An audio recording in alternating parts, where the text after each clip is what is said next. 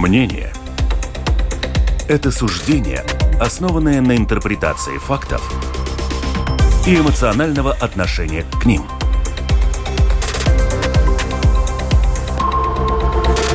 Открытый разговор с Ольгой Князевой на Латвийском радио 4.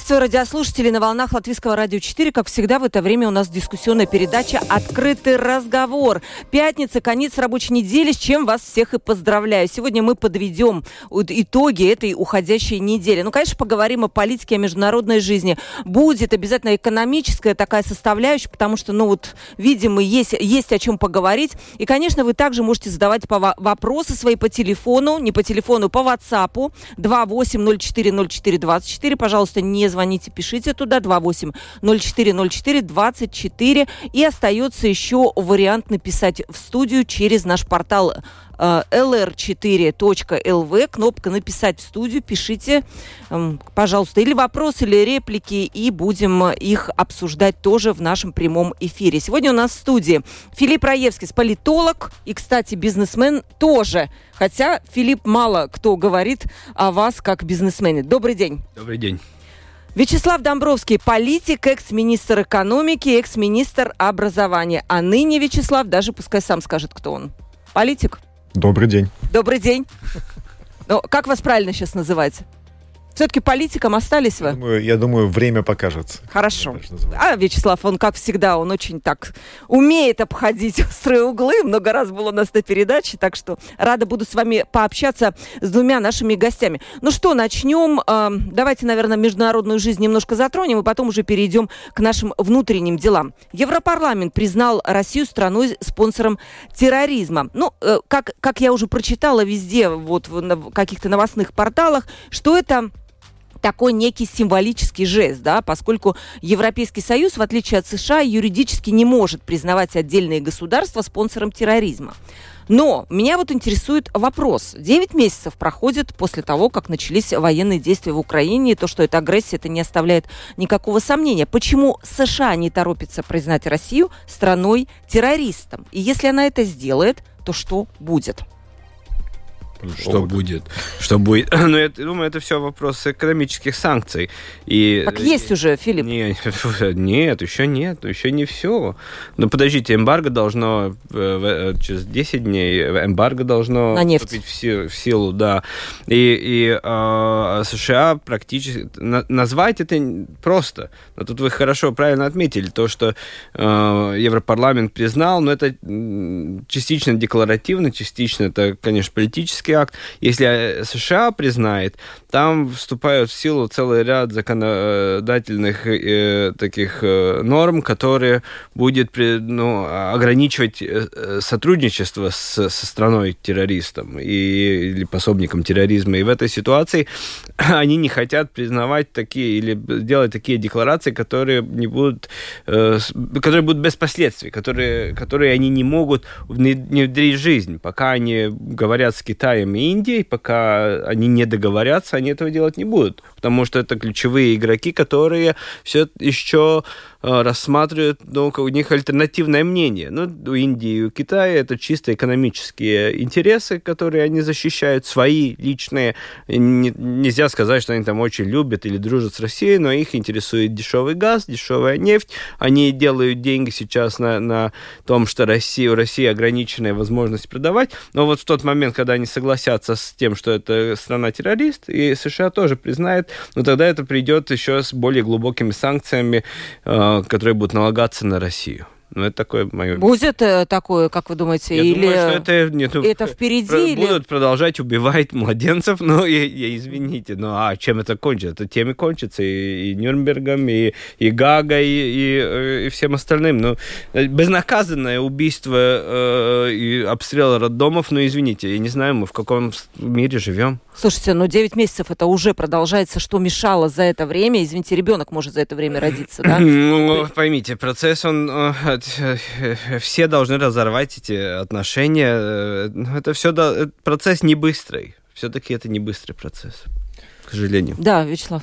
Ну, я, наверное, добавлю к этому лишь э, то, что вы спрашиваете, почему 9 месяцев продолжается. Ну, то есть то, что продолжалось 9 месяцев, э, ну, как сказать, в определенную чашу капают капли, да. То есть то, что в результате развязанной России войной гибнут гражданские, да, из попаданий их ракет, да, это происходило все эти 9 месяцев.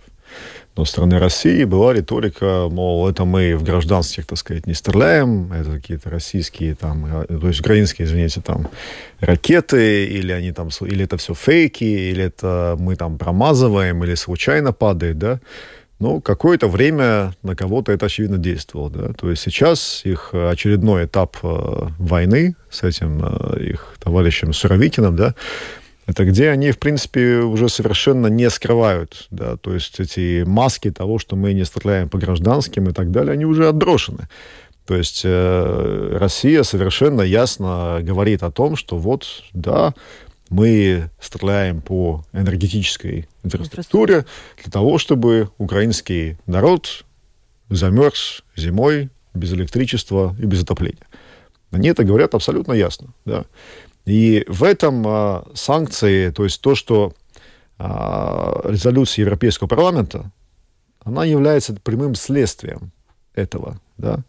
То есть для США я здесь ну, не юрист и так далее, для них э, Филипп прав. Действительно, для, когда они признают, это имеет очень огромные последствия, где фактически ну, любая компания в мире, которая имеет хоть какие-то дела с террористами, на нее обрушивается, ну, я думаю, даже санкции это там назвать нельзя, да, то есть все, ей закрыт любой вход, любые дела, любые сделки с западным миром как таковым, да.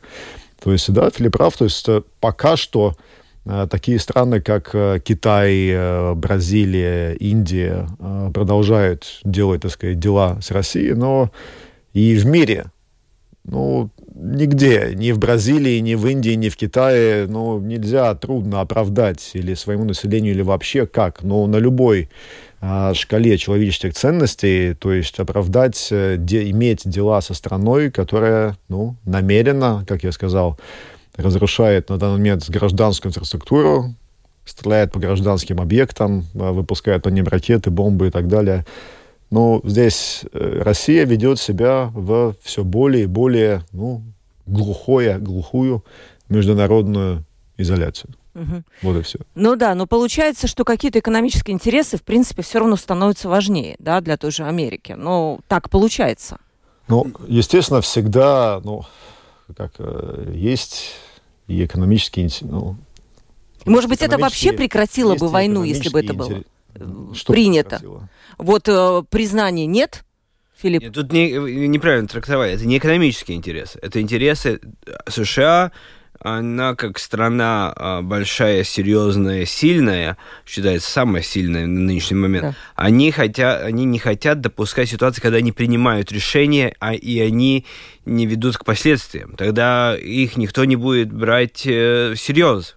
То есть серьезные, ну, как и люди, так и страны, если ты принимаешь решение, говоришь, что ты что-то сделаешь, ты должен это реализовать. Ну, посмотрите, как серьезно сейчас воспринимают Путина, который за три дня взял Киев. Ну, чем ты больше говоришь, тем тебе над тобой просто начинают смеяться, потому что ты пустозвон. А США, они не могут себе позволить пустозвонить, потому что они играют в высшей лиге, они играют с Китаем.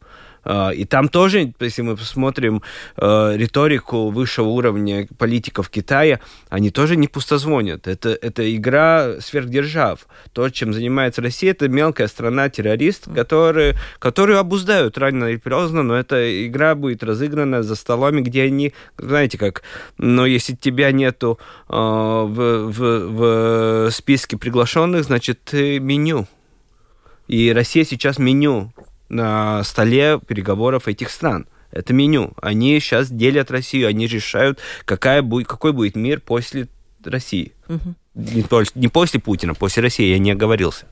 Давайте перейдем к латвийской повестке дня. Это очень э, тоже важно. Вчера к нашей повестке дня. Вчера Сейм концептуально поддержал поправки о введении должностей вице-министров. Предусматривается, что такой вице-министр будет отвечать за конкретную отрасль, сможет участвовать в заседаниях правительства, но права голоса в кабинете министров у него не будет. В принципе, вот Вячеслав, он был министром.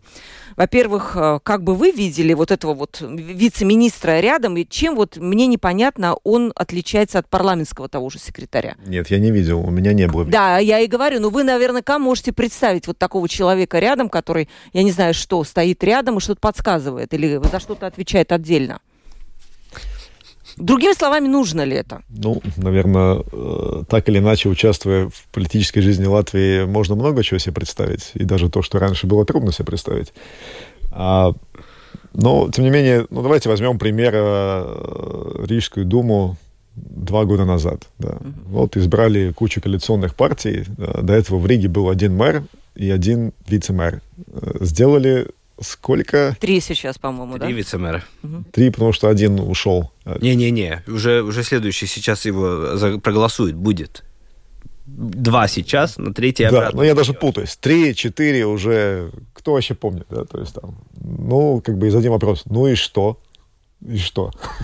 Не, ну для чего-то это делать. Хочется верить, что умные люди сидят там, рассчитали все на бумажке. Вот нужен, да, нужен. Я думаю, что каждый... Филипп смеется сейчас. Каждый, то, что я сказал. Каждый, кто живет в Риге и может посмотреть за эти два года, как бы, ну и что? Ну и что поменялось? Ну, был один вице-мэр, стало три или четыре, или сколько там их, да?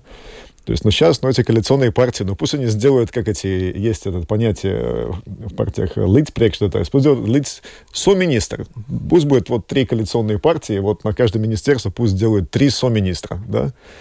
Э, чтобы каждый, я не знаю, один на четные дни выходит, другой по нечетные, третий на, на ну, ладно, я уже, ну, в общем, я, уже, извините, раздача... я уже, я уже смеюсь, конечно. Ну нет, ну это такая, это раздача должностей, в общем-то, да, нацепить звездочки, погонщики для тех, э, это, для большего числа людей да, или что? Как этот, э, как в армии, все хотят быть генералами, uh-huh. да, то есть никто, никто на войну идти не хочет. Слушайте, ну был же у нас, Филипп, наверняка вы помните должность товарища, председателя по-русски по звучит ужасно, конечно, но есть такой. И господин Шлессерс, по-моему, в свое время был таким товарищем. Господин Чайверс был, господин Шлессерс был. У нас ну, регулярно были э, министр-президент Бедерс. Да. Но это там немножко другая функциональность, э, другой уровень, но все равно были, да. Это но нужны было, они были? Думаю, или потом это все убили? А? Для чего это? Для, для чего? Некоторые, это другой вопрос. Некоторые бедры товарищи даже в какое-то время забывали, что они товарищи, и поступали совсем не, как сказать, не по-товарищески. Потому что, потому что в, прошлом, вот в этом правительстве у нас сколько товарищей, кстати, это тоже уже все забыли. Господин Бордон, кстати, товарищ премьер-министра тоже. А он был товарищем? Когда? Боже, он еще и товарищ. Там, понимаете, тут как надо, так будет. Он Но... и товарищ Бордон. Ну, скажем так... Э... Он и ну, министр, и товарищ. Ну, под, подведем этому черту примерно так. Да? Если, если в построении коалиции своих, э, так сказать, э, постов, ну, постов на, на эго всех членов этой коалиции не хватает, ну, коалиция создает новые посты, чтобы... И новые министерства тоже. Чтобы удовлетворить, ну, и новые министерства, да, чтобы удовлетворить э, эго, э, эго, так сказать, всех новых членов правящей коалиции, да. Ну, будет ли это иметь э, какой-то эффект, ну, реальный, помимо удовлетворения эго конкретных людей, я сомневаюсь. Ну вот, а, как раз э, быстрый бывший министр благосостояния Рамона Петровича, она сказала, что народ от этого, а вот от этих товарищей, так назовем их так, он лучше жить не будет. И деньги в бюджете страны от этого не появятся. И задалась вопросом, а кому будет лучше? Люди-то простые почувствуют Товарищи. вот от этих товарищей какую-то пользу? Товарищи? Или... Нет. Раньше Нет. была польза вот от тех товарищей, которые уже были там, товарищи? Нет, ну, не, кстати, единственные, которые были товарищи, которых можно как бы расценивать, что была польза, потому что был результат, может быть, не за них, но они, может быть, как бы участвовали в переноске э, бревен. Это были товарищи, э, не, госминистры по вступлению в Евросоюз. Ну, в, Евросоюз вступили, может быть, если бы их не было, вступили бы, тоже вступили, но, ну вот были, но, но как бы, как бы, дол, и тогда должность упразднилась. Вступили в Евросоюз, и должность упразднилась. Ну, в общем, я думаю, тут я согласен с, с господином Домбровским, что это чисто политическое эго, вот хочется, хочется кресла, а кресел мало, надо создавать новые. Ну, кстати, тоже продолжаю. В, на, в этом же заседании Сейма, когда принималось это решение о товарищах, президент, э, сказали, прозвучало с трибуны Сейма, что президент Эгил Левит слишком сильно вмешивается в работу парламента, потому что идея введения должностей министров проталкивает именно он. И в последнее время вот многие говорят, что действительно президент эм, занимается несвойственными ему функциями. То есть он постоянно куда-то там что-то рекомендует, то, что он не должен рекомендовать. Так ли это, Филипп? Давайте начнем с Нет, ну тут, тут я совершенно согласен, что э, его вмешательство э, в создание правительства с этим оригинальным запросом, чтобы ему принесли э, э, декларацию правительства, но это крайне, крайне такой необычный подход, потому что если мы смотрим чисто структурально, партии пишут программы, программу подписывают все кандидаты, потом кандидатов избирают э, мы подразумеваем, что значит человек, который избирает этих кандидатов, он и избирает их программу. Потом из этих программ, из партий, которые создают коалицию, из этих программ создается декларация. То есть в тот момент, когда человек, который не избран народом, он избран парламентом. Парламент. Приходит и говорит, я буду сейчас делать ревизию в тех документах, которые созданы э, партиями и э, проголосованы э, избирателями. Тогда вопрос, а что ты подразумеваешь под этим? То есть ты выше народа, который проголосовал? Или, или что ты собираешься выкидывать или добавлять потому что это не его функциональность. Его функция расписана четко. Выдвигаешь кандидата в премьер-министры и смотришь, как он создает правительство. Это его функция, а не вмешиваться в повестку дня правительства и, и в повестку дня партии, которые имеют все-таки намного серьезнее мандат, чем он. Так что я думаю, что это тут просто человек озаботился, у него рейтинги застряли на низком уровне, и это такая э, бурная деятельность, чтобы как-то себя проявить, может быть, поднять рейтинг. Но, по-моему, он сейчас убивает еще глубже свой рейтинг. Согласна? Здесь все сказано. Да. Вот и вам еще вопрос, я не знаю, как наша слушательница пишет, э, как вы оцените распределение по комиссиям Сейма? Не кажется ли вам, что такой выбор непрофессиональный? Я, я не знаю, вы смотрели комиссию Сейма? Да, смотрел. Ну, что Но... значит непрофессиональный? Нет, ну... Ну как? Ну, подождите, тогда надо задавать вопросы, кого избирали. Ну, тогда надо смотреть на весь парламент. Если мы смотрим с точки зрения парламента, ну, люди, как люди нормальные, я не сказал бы, что э, те будут, которые заведовать комиссиями, что они не профессиональные, профессиональные политики, не первый раз в парламенте. Я бы не был бы настолько критичным. Дальше продолжим. Вот как, как раз мы подошли. Вячеслав, как раз к вам будет сейчас основной вопрос. На этой неделе господин Левис номинировал премьера господина Каринша, о чем мы уже сказали. И вот что написал Каринш в этот день, когда его номинировали. Накама Исвалда Безгалвинес Уздовомс, плаша экономическая трансформация.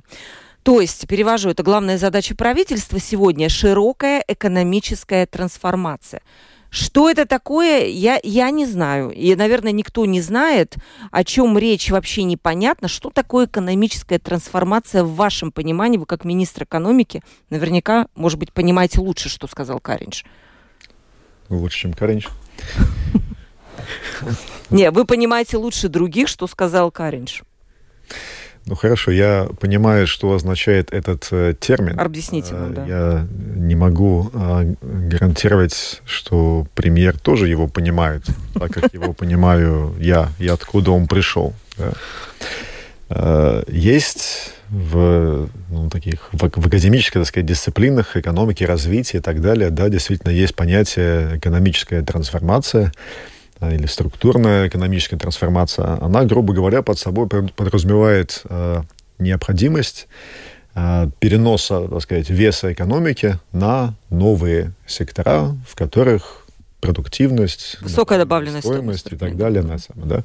Ну, и так, сухо звучит, но, грубо говоря, что это значит, э, ну, практически, да, то есть у нас есть какие-то традиционные отрасли, да, относительно, которые есть, но, я думаю, и будут, за исключением транзита. Сельское хозяйство, промышленность, сколько бы ни было, да, а, ну, какой-то, какая-то логистика, да, то есть, тем не менее. И есть сектора, которые, ну, наверное, уже тоже почти появились, тоже ИТ, информационные технологии и так далее. То есть, ну, ясно, например, что в тех же информационных технологиях, э, грубо говоря, продуктивность, ну, или просто говорить, зарплаты. Да? Где высокая продуктивность, там высокие зарплаты. Они настолько высоки, что сейчас, я думаю, большая часть молодых людей, они выбирают, где работать, там, где выше зарплаты, ясно, в тот же информационной технологии. Да? То есть Вопрос, могут ли быть еще какие-то такие секторы? Да? То есть, ну вот Цертус в свое время, это уже сколько, это уже прошло там лет пять, наверное, говорил, что такой следующей отраслью должно стать, э, стать экспорт медицинских услуг, да, например.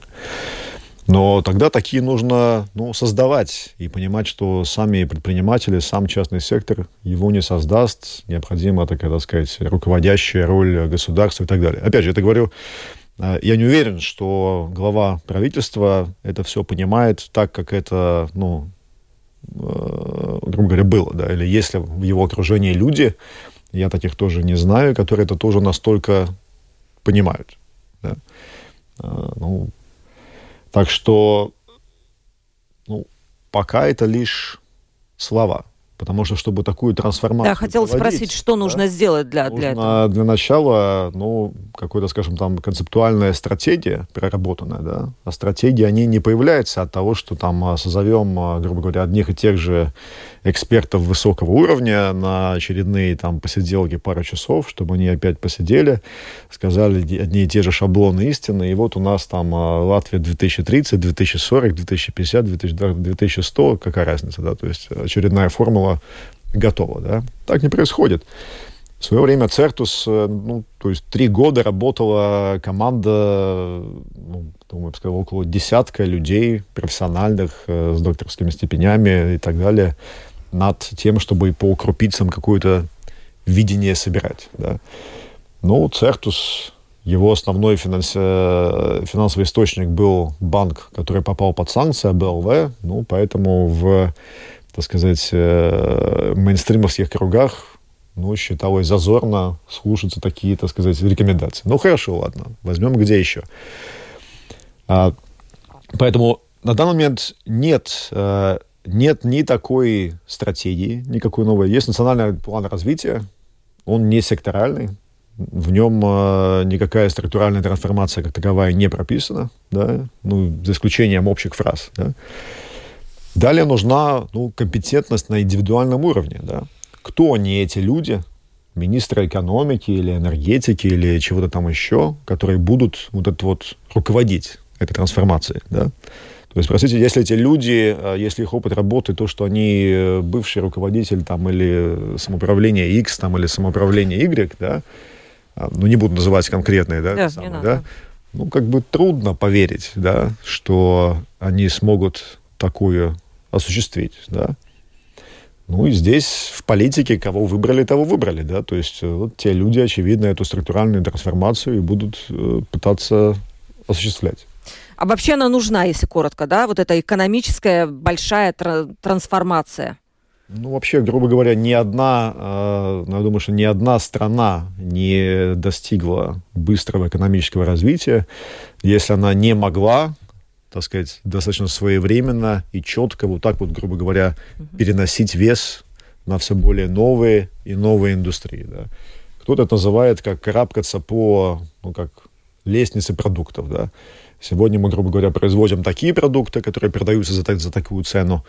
Завтра мы хотим производить в том числе те же продукты, но более сложные, более востребованные, которые мы можем продать за более высокую цену, и совершенно новые продукты, которые продаются уже за там гораздо более высокие цены. То есть здесь совсем просто. Вот оно и есть, ваше, так сказать, искусство. Да, вот видите, вы про пять лет назад говорили, и я тоже сколько работаю уже вот журналистом, столько мы говорим про структурные реформы. Филипп, вам вопрос. Почему у нас все все вроде понимают, и вот Вячеслав э, говорит тоже, что все, все понимают. Кстати, вы были я, министром... Я не сказал, что все все понимают. Вы были министром экономики, когда вы же тоже наверняка об этом говорили, правильно?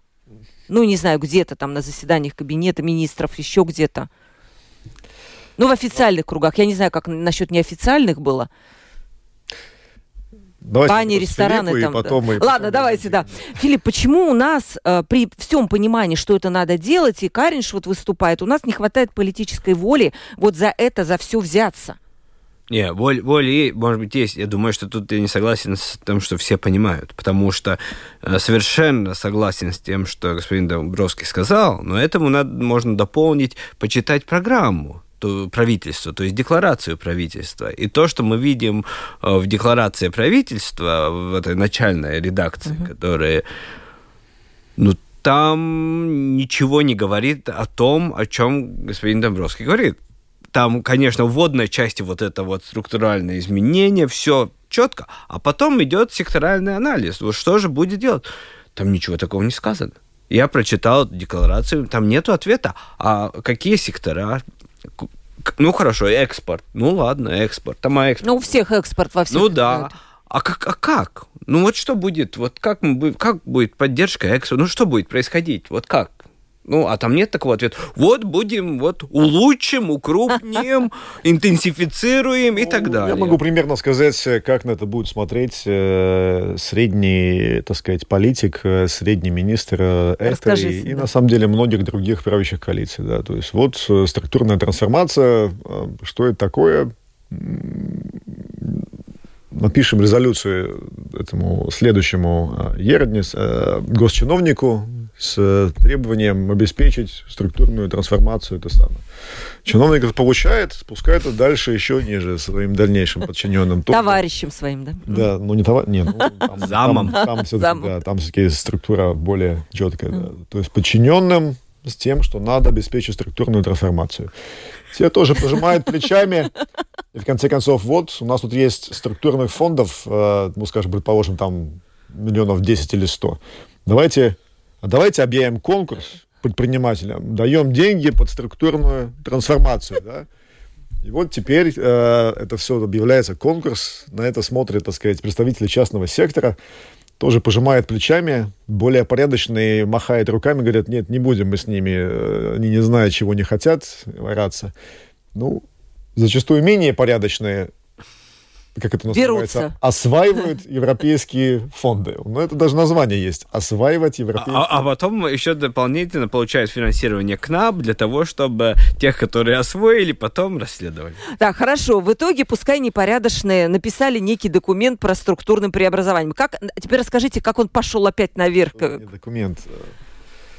Ну, Составили, ладно, заплатили. Это мы, мы тут сейчас э, пятница все-таки. А, ну да, конечно. Как он пошел дальше? Мы, вот мы э, несколько, так сказать, улучшаем настроение да. слушателям. Да. Нет, по-моему, мы ухудшаем свои. Мы, мы такое ощущение бесперспективности ну, создаем. Э, если так несколько более серьезно, да, ну, видите ли, ну, во-первых, да, Филипп прав, далеко не все все понимают. Да. Или нет, многим, всем кажется, что они все понимают, но абсолютное большинство все-таки не понимает. Да. Это раз. А, два, это все происходит на фоне а, ну, все-таки весьма критической ситуации во многих отраслях. Да. Потому что у нас э, страна по ее как бы, площадям и количеству жителей такова, что у нас, э, ну, грубо говоря, издержки э, на содержание, там, скажем так, квадратного километра инфраструктуры публичной, дорог, школ и так далее, да, они очень высоки, да. У нас, ну, грубо говоря, мы как э, по площади две Бельгии, население в пять раз меньше, и оно еще и зарабатывает там ли там не, ну ладно, не в два раза, да, но что-то такое меньше, да, то есть, то есть денег, чтобы содержать дороги, школы и так далее, как в Бельгии, гораздо меньше, а хочется, да. И поэтому постоянно происходит к этому, ко всему этому еще и передергивание. Дело финансов то в одну отрасль, то в другую. Вот случился COVID, Э, были, ну, просто рекордные суммы были вложены в Министерство здравоохранения, да. То есть до того такие, что сейчас, понимая, что а, многие эти суммы придется отнять, никто даже, так понимаю, у них не хочет э, этим министерством руководить, да, то есть ну, даже настолько, да, как бы понимая, да, что, так сказать, хорошие времена прошли, и теперь э, следующие объекты внимания Министерства внутренних дел там и так далее, да. А, так что еще это постоянное тушение пожаров, да. То есть для того, чтобы это реально сделать, нужно, знаете, не только знание, да, нужно еще и достаточно, достаточная воля, чтобы и, ну, какой-то это, ну, и твердая рука, да, и чтобы пока ты занимаешься тушением всех этих пожаров постепенно, где это складывается очередная критическая ситуация, что пока это происходит, ты оставляешь определенные средства для того, чтобы все-таки эту структурную информацию, эту экономику строить. И чтобы этим занимался человек компетентный. И как эти компетентные человеки, люди вообще в политику попадут. Да? Тоже хороший вопрос. Да, есть ответы, Филипп, на эти вопросы? Есть у нас вообще хорошие люди сейчас в новом деле? Об, э, обязательно есть. Нельзя так говорить, что все люди плохие. Я думаю, что тут, если мы так упрощаем это, ну, на уровне декларации правительства, ну, это значит, там есть две части. Во-первых, это законодательная часть. Что же надо менять? Ну, что у нас нехорошо в законах? Ну, потому что, ну как, парламент и правительство. Правительство самый большой инициатор разных законодательственных изменений. Если ты хочешь менять структурально, вот, например, э, и что-то улучшать там в том же экспорте, в экономике, вот что надо менять? Вот, вот как бы. Тут все уже давно говорят насчет того рабочей силы, что у нас там не в порядке налогообложения и так далее. Ну, так э, надо менять это, не надо. Но это в декларации должно появиться. Ну, что надо менять? Потому что это, это, она остается декларация, пока ты не понимаешь, что надо менять. Второе, как эти изменения будут э, влиять на общество, экономику, и как ты будешь финансировать э, этот процесс, если он будет что-то стоить. Но он, все процессы неизбежно что-то стоят. Но и там хорошо, не надо ничего менять, э, надо только лучше работать. Окей, хорошо, будем лучше работать. Значит, чтобы лучше работать, надо лучше людей или что-то там поменять, это надо финансировать. Ну, то есть ты показываешь индикатор какими-то, как будет двигаться деньги, а за деньгами там много чего двигается. Ну, как умные люди говорят, смотри, как двигаются деньги, ты получишь ответы на все вопросы политические. Но этого ничего не появляется. И тогда, ну, тогда начинается, вот тут я согласен, тут все, все говорят о структурных изменениях, но никто не понимает, в конце концов, ну, нет общего понимания, а что же будем менять? Ну, может быть, еще будет некий документ, э, который, как, который кто-то, какие-то умные люди составят. Подождите, у нас документов э, куча. Да, Сейчас конечно, будет еще куча. один декларация правительства. Я, я думаю, что в конце концов, э, мы здесь много говорим о правительстве, да, но в конце концов у нас правительство выбирает Сейм, Сейм выбирает избирателей, да. То есть на данный момент, ну, что могу сказать, хорошо в целом что, по крайней мере, в этом Сейме э, появился, это, наверное, мы говорим о такой партии, как э, Апвинутый Сарекст, у нее был относительно такой неожиданный успех, да, то есть, э, и в основном ее успех, ну, люди-то там все в основном не новые, исключением одного, господин Пиланс, ну, который вот, очевидно, сумел убедить многих избирателей в том, что он создал успешное предприятие и также сможет в экономике, да. То есть вот, по крайней мере, участие избирателей появился интерес, скажем, вот в этом, да, экономические вопросы. Вот мы считаем, господин Пиланс может их решать. Ну, пока, ну, посмотрим. Есть, кстати, к Филиппу... Посмотрим, как господин Пиланс будет их mm-hmm. решать. Ну, а дальше, э, но многие другие избиратели, они, я думаю, многие слушатели, я думаю, могут сами себе э, абсолютно честно признаться. Они не голосовали ни за какие э, улучшения экономики и так далее. Они не голосовали за людей, которые что-то в этой экономике понимают и так далее. Да? То есть большинство избирателей проголосовало за людей, которые... То есть вы на себя намекаете, Вячеслав, да? Что... Нет, ни в коем случае. А, проголосовали за людей, которые озвучили а, им, так сказать, ну, те лозунги, которые больше соответствовали их эмоциям того времени. Теперь с этим придется 4 года пожить, да. Угу. То есть нравится, ну, нравится, такова система, да? да. То есть такова конституция, так страна работает. Э, вот тут мне один слушатель прямо уже несколько раз написал, вот задайте вопрос Филиппу Раевскому от меня. Следует оптимизировать хищно-паразитические взаимоотношения между политической элитой и ее подданным гражданским обществом. И будет ли этого достаточно для оздоровления латвийской нации? Эм, наш... Хорошо, что Филиппу вопрос. Да. Не, ну я так сразу о каком-то там паразитическом, общегражданском. Не, ну... В общем, нет, тут я пробую, я пробую расшифровать. Я понимаю, что человек раздражает, что есть какие-то общественные организации, которые э, в фаворе у правительства и получают э, какое-то госфинансирование. Но я допускаю, что там будут изменения, потому что изменился парламент, измен... немножко поменяются и политические приоритеты. Э, если мы говорим о ультра, ну, как сказать, либеральных движений, ну, э, общественных организациях, которые продвигают либеральную или прогрессивную повестку дня, конечно, там может уменьшиться финансирование, потому что парламент стал более консервативным. Но, но на радикальные изменения, я, я даже не знаю, а что человек хочет, какие изменения, но, но я не думаю, что будет такое какое-то революционное изменение в финансировании э, гражданского общества со стороны правительства. Давайте перейдем. У меня две темы еще осталось. Очень хотелось бы их две затронуть. Вот начну с последней, наверное, потому что боюсь ее не успеть. Смотрите, Чулпан Хаматова вчера получила главную латвийскую театральную премию «Ночь лицедеев». И актрисой она была выбрана лучшей роли за спектакль Нового Рижского театра по скрипту. Сразу после этого пользователи Twitter, да и других социальных сетей, просто обрушились на нее, обвинили в том, что она россиянка, она путинистка, она поддерживала Крым, и она вообще недостойна. На ее защиту встал режиссер а, Алвис Херманис – ну, вот, понимаете, я вот читая вот это вот все, как-то поймала себя на мысли. В общем, то, что она там плохая и тут она не, не, тоже нехорошая, это понятно. Все-таки, несмотря на то, что коллективная ответственность, в принципе, это миф, и может быть, ни россияне, ни русскоязычные не должны нести ответственность за то, что происходит, что делает сейчас вот эта вот официальная Россия.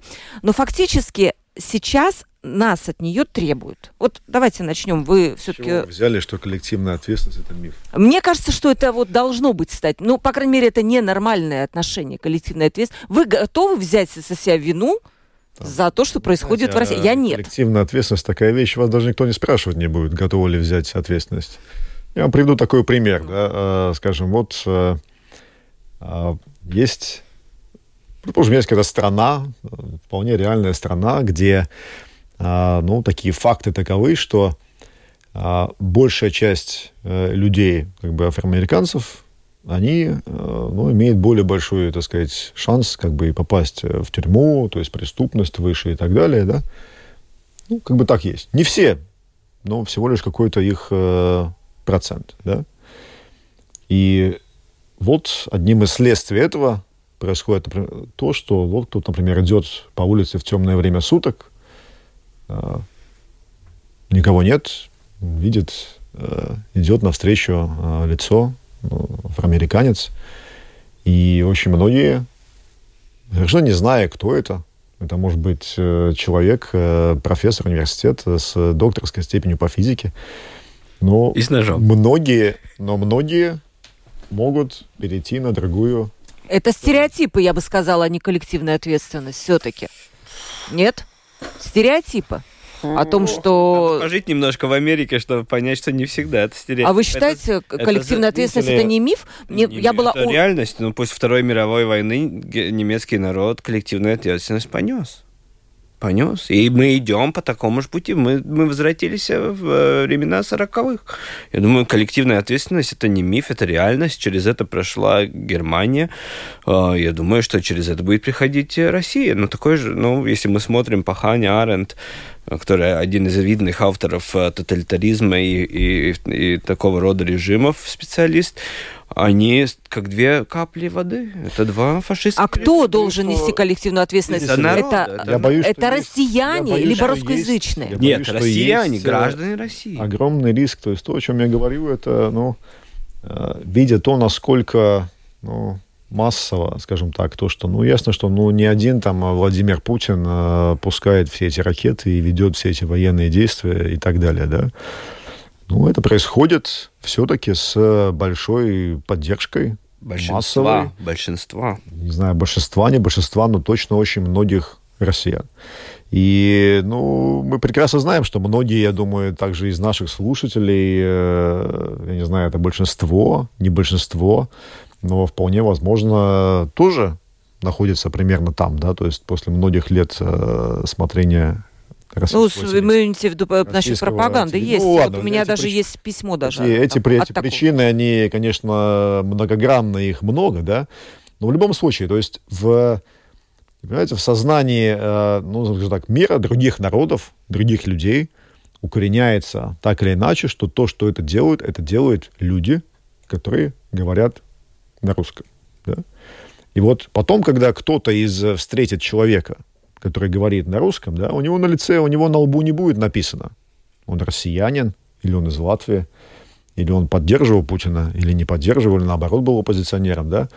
Его вот как в том примере, что я привел, а встретить человека с темной, э, так сказать, э, краской кожи на безлюдной улице, да, стереотипы, не стереотипы.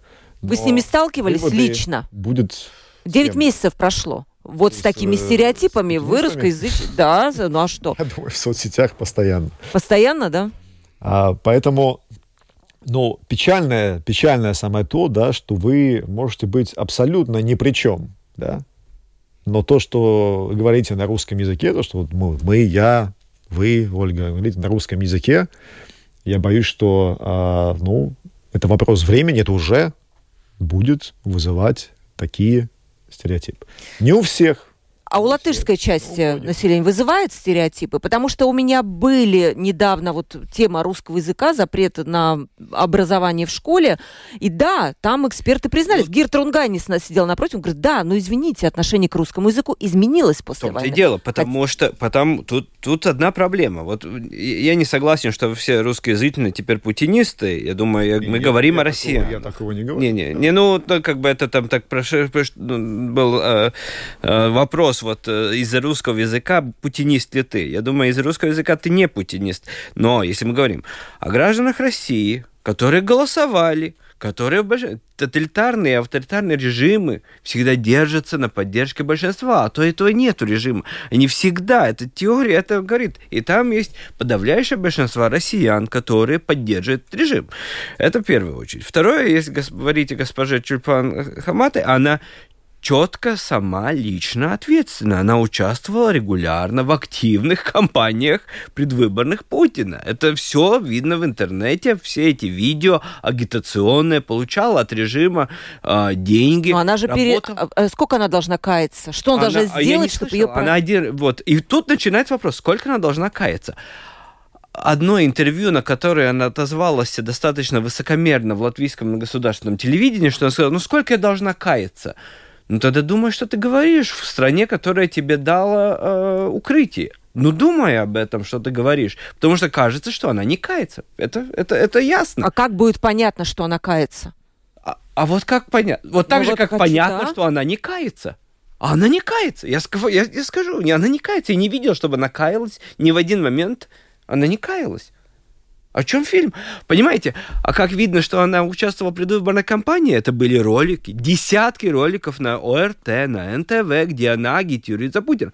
Сколько она могла агитировать? Много, потому что она агитировала много. Значит, ты должен много каяться, чтобы кто-то услышал. Извините, такая, такая сущность этой ситуации, потому что твои соотечественники убивают младенцев ты должен нести ответственность. Она сейчас владелец российского паспорта, и все, кто имеет паспорт и гражданской Российской Федерации, они граждане страны побочника терроризма. Вчера или позавчера такое решение принято, и значит, они несут ответственность за свою страну. Извините. Да, просто понимая, понимаете, получается, здесь вот, вот видите, вот такое мнение, да, она должна каяться, на коленях стоять, вымаливать.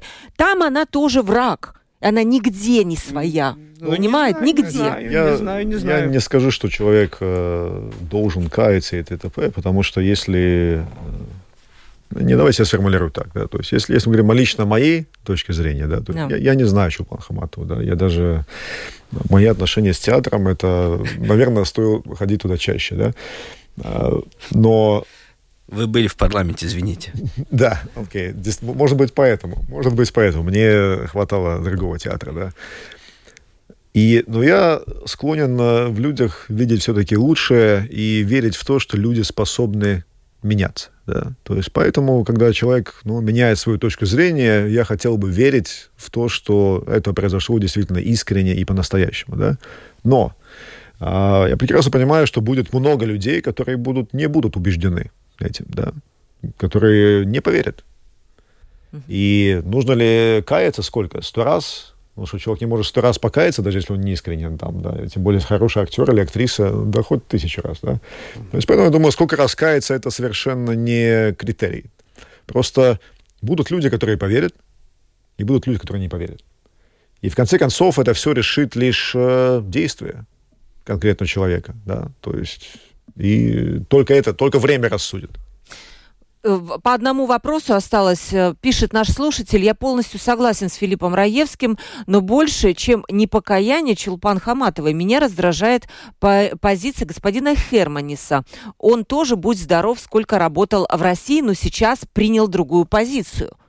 Ну, да, он же тоже был в России, да? Но тут вроде ему как мы, простительно, а она... А мы все э, получали э, от, от этого режима потому, э, плюсы, потому что наши банки обслуживали предприятия, мы на транзите сидели, он наш гражданин, у него, на него опять другие мерки. И, э, но она, она здесь приезжая, она, у нее, к ней другие. И, кстати, Херманис не занимался агитацией Путина. Все-таки в Нет, это, вот э, тут... предвыборной кампании Путина он не снимался. Ну, просто работал, написано, да? И вам еще вопрос, потом последний будет э, Вячеславу. А, не кажется ли вам, что эта ответственность должна быть от латвийских политиков отделить Российскую Федерацию от местных русскоязычных? Ну а что значит ответственность э, политиков? Да? Политики являются зеркалом того общества, которое их выбирают. Да? То есть э, не надо считать, что это как бы мы избиратели здесь ни при чем, а политики должны отделить э, и так далее. Да? То есть та политика, что у нас есть, да, она, ну, ну, к примеру, какова основная, я бы сказал, истинная причина существования такой партии, как национальная объединения, да, это то, что, ну, извините, но многие русскоязычные Латвии не потрудились за все это время выучить латышский язык, и с латышами не способны на нем говорить, да. А, ну, здесь, может быть, Филипп меня поправит или нет, насколько я понимаю, так сказать, латышский, так сказать, архетип, он такой, что он, так сказать, в лицо улыбнется, а потом пойдет и проголосует за то же национальное объединение, да, с тобой по-русски или так далее. Так что извините, но как бы во многом такой ну, менталитет, да? Нет, Филипп что, кивает. Что, нет, общество что, сам... по, что посеешь, что пожнешь. Что потому да, что, посмотри, так. в советское время как, какое было отношение к языку.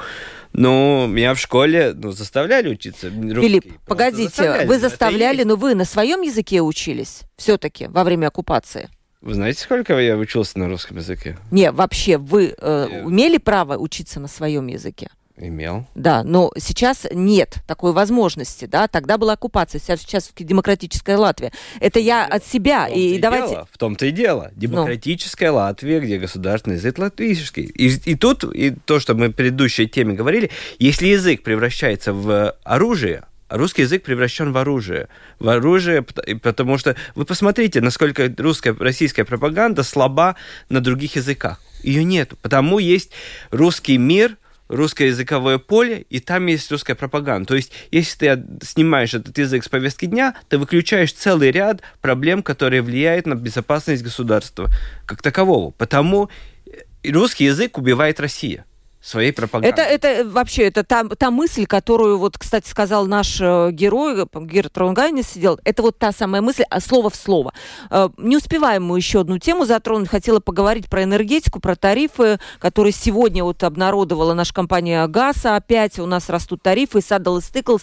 Я так понимаю, что это очень серьезная отдельная, наверное, тема. Вячеслав не даст соврать, поскольку... Да. да. Поэтому давайте, да, перенесем эту тему как отдельную, обязательно об этом поговорим поговорим на следующей неделе. А, вот вопрос. Не согласна, что Чулпан э, Хаматова должна каждому встречному каяться вдоль и поперек. Один раз покаялась, озвучила свою позицию, но этого достаточно. Сколько можно уже ей говорить на эту тему? Ну, вот так вот, да, разные мнения. Кто-то говорит, ну, что же, нет. Будут люди, которые поверят, и будут люди, которые не поверят. В конце концов, э, никакое количество слов или покаяний э, не заставит, не решит этот вопрос только время и конкретные действия. И еще одна слушательница пишет, да, грустно, но не все мы, живущие в Латвии, граждане России, поддерживают Путина, поверьте. Ну, конечно, да, поэтому, ну, вот еще Сейчас скажу, скажу я вот как раз про, про то, что говорил Филипп, что очень много российской пропаганды. Да, нам пишет одна слушательница, что опять про Украину, А, уже стерли модераторы этот пост, не могу найти. Ну ладно, у нас 58 минут, пора заканчивать. Я еще раз представлю своих гостей. Филипп Раевский, политолог, политтехнолог. Филипп, спасибо огромное за то, что очень откровенно, очень э, живо поговорили мы сегодня про итоги недели. И Вячеслав Домбровский, политик, экс-министр экономики, экс-министр образования. Спасибо вам огромное, Вячеслав, за то, что пришли к нам сегодня в студию. И в энергетику мы вас тоже обязательно позовем, потому что тема очень важная, и она осталась у нас немножко не недосказанной. У микрофона была Ольга Князева, продюсер выпуска Анна Строй и оператор прямого эфира Том Шупейко. Ну, до понедельника, уважаемые радиослушатели, и удачных вам всем выходных. Пока. Мнение – это суждение, основанное на интерпретации фактов и эмоционального отношения к ним –